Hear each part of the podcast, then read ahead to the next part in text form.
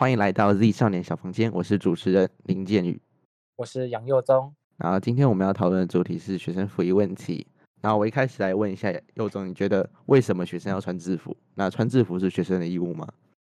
因为我们从小从国小开始，我们就被要求可能一三五要穿制服，二四穿运动服，而且在升旗的时候，老师都会检查你的头发是不是会太长啊啊，然后指甲有没有剪，有没有戴手帕之类的。所以其实我们从小就非常习惯有服役规定这一件事，一直到我们长大，我们开始接触到外面的世界的时候，其实发现。西方很多国家，他们并不存在服役管制这件事情，所以就会让我们反思国内服役管制这个东西，它到底是应该存在还是不该存在的。所以就让我们会想要来做这一集 podcast 来讨论这个问题。其实很多欧美国家其实真的都没有很多富裕规定啊。对，我也不知道为什么，我也不知道亚洲可能比较多啦，这是一个很神奇的现象。感觉亚洲还是比较保守一点，这是。溥仪算是保守的象征，好神奇现象。其实我们就讲到二零一六年，教育部就讲说，各级学校不得以学生服役问题啊，然后对学生进行惩处。但是当时的惩处只限于记过或者警告，然后造成了很多学校呢，其实变成强迫学生进行公共服务为处罚，如爱校服务或周末辅导，然后来惩处那些并没有遵守学学校服役规定的同学。然后呢？其实期间也很多人、很多学生还有及团体一直的在希望教育部能再度修订，然后禁止学校采取这种绕道处罚的方式。所以呢，在去年的八月三号，新的高级中等学校订定学生服役装仪容规定之原则，里面就其实规定了学校如果要惩处违反校服仪规定的学生呢，只能以正面管教的手段，像是静坐反省啊，然后老师口头纠正或者是。请家长处理啊，然后其实也规定学校应该要有服装仪容委员会。然后我想问，就说这样的规定是不是学生真的能达到服役自由了？来，请佑总讲一下。在我我刚进高中的时候，其实那个时候还是有服役规定存在。那个时候教官都会常常在走廊巡视，看有没有人不你们有违反服役规定，那可能他就必须要面临。我们学校非常特殊的一个，也算是管教方式，叫做周辅，就是必须要周末的时候必须要来学校打扫。如果周辅太多次的话，还要写心得反省。自从我们学校开了服役规定的委员会之后，确立了服役违反服役规定不应不应该再用周辅这一个，不再是用周辅来处罚。自自从这个之后，学校就可以看到学生的那个穿着是变得有自由一点。虽然已经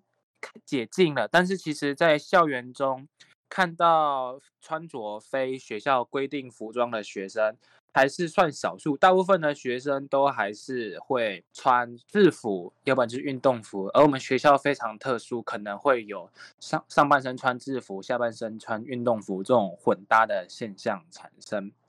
但是其实其实混搭混搭在很多学校都都可以遵守啊。对，我觉得我们讲一下，就是说我们是嘉义高中嘛，嘉义高中其实相对是开放的。讲一下嘉义，我们讲一下你自己学校。其实你只要不要这种很明目张胆的。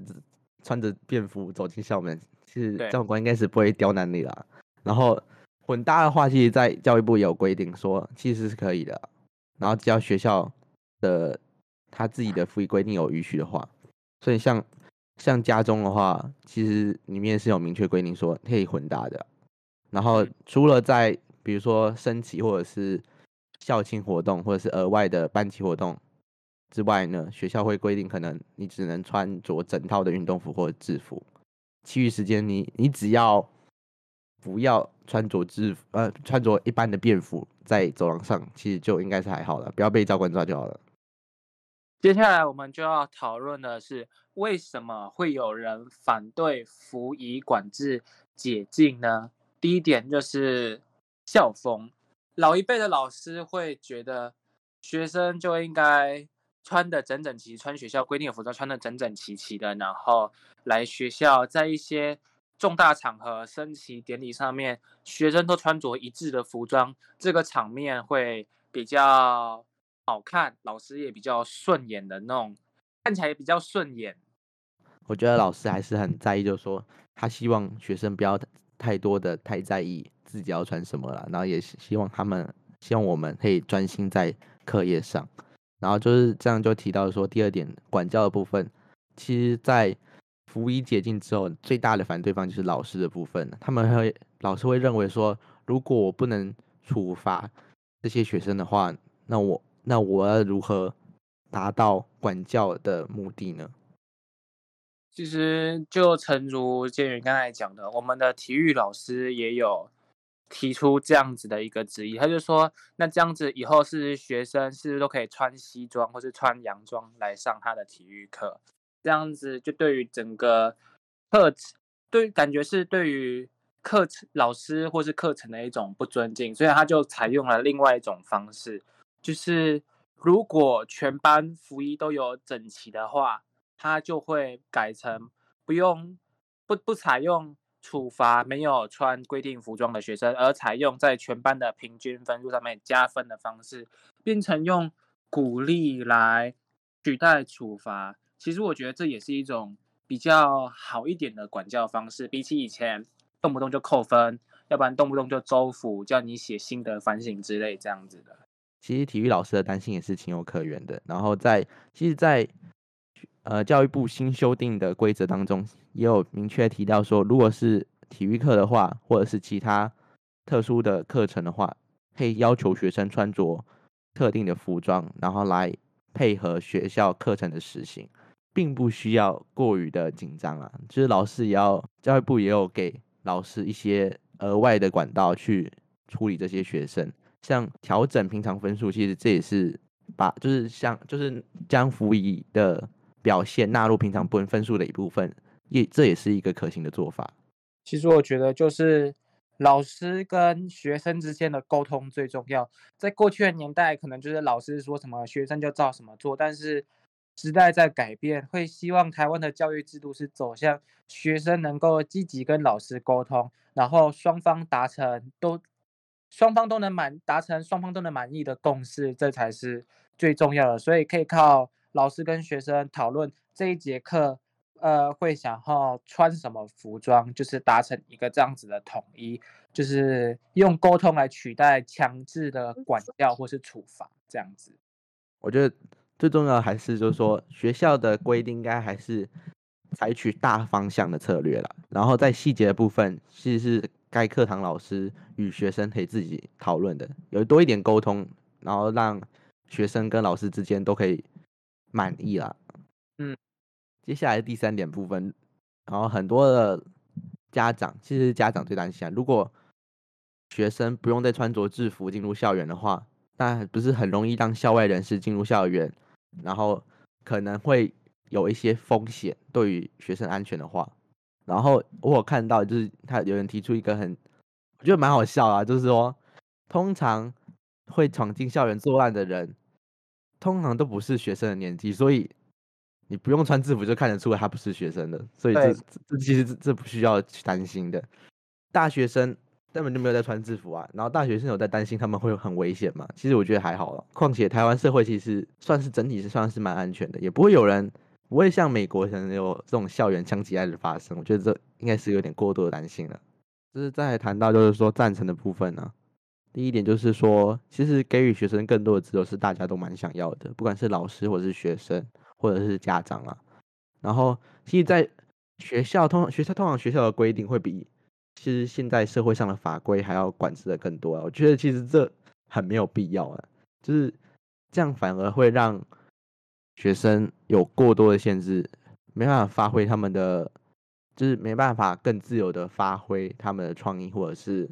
他们能力的话，反而会觉得在教育上面可能效果会比较不好。然后，为什么学校的限制要比社会上的限制多的话，其实这也是很奇怪的。台湾学生在整个国际上的竞争力是非常足够的，但是很多的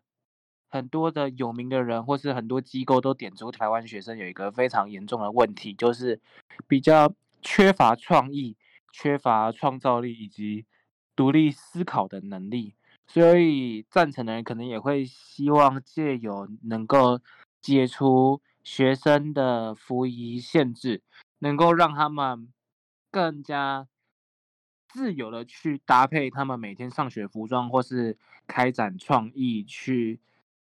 让自己每天的呃上学生活变得更多彩多姿一点，然后再来就要提到说，女校通常服役规定会比较严格，然后像是很多学校就只规定，就规定说，呃，女生只能穿着长裤或者是裙子上学，然后不能穿着短裤，然后认为女生穿短裤就是一个邋遢的表现，我觉得这非常的不公平了，就是这也是显示说社会上对于你女性的。规定还是比男性限制的多，然后也认为女生应该要很注重自己的外表，然后在在外面要表现的像个女生的样子，然后其实这也是一种父权的压榨啦，所以这这也是为什么学学校应该不能有服役规定的原因。总的来说，家中已经解除了呃服装。仪容的规定，所以整个学校已经开始在往民主的方向去迈进，而希我们也会希望未来学校能每个学生都能够发挥自己的创意，去穿着自己所想要穿着的服装去到学校。在于学校管教的部分，其实对我来说，管理和教育，教育是比较重要的。然后。呃，学校有这么多的规定，会反而导致学生有过多的限制。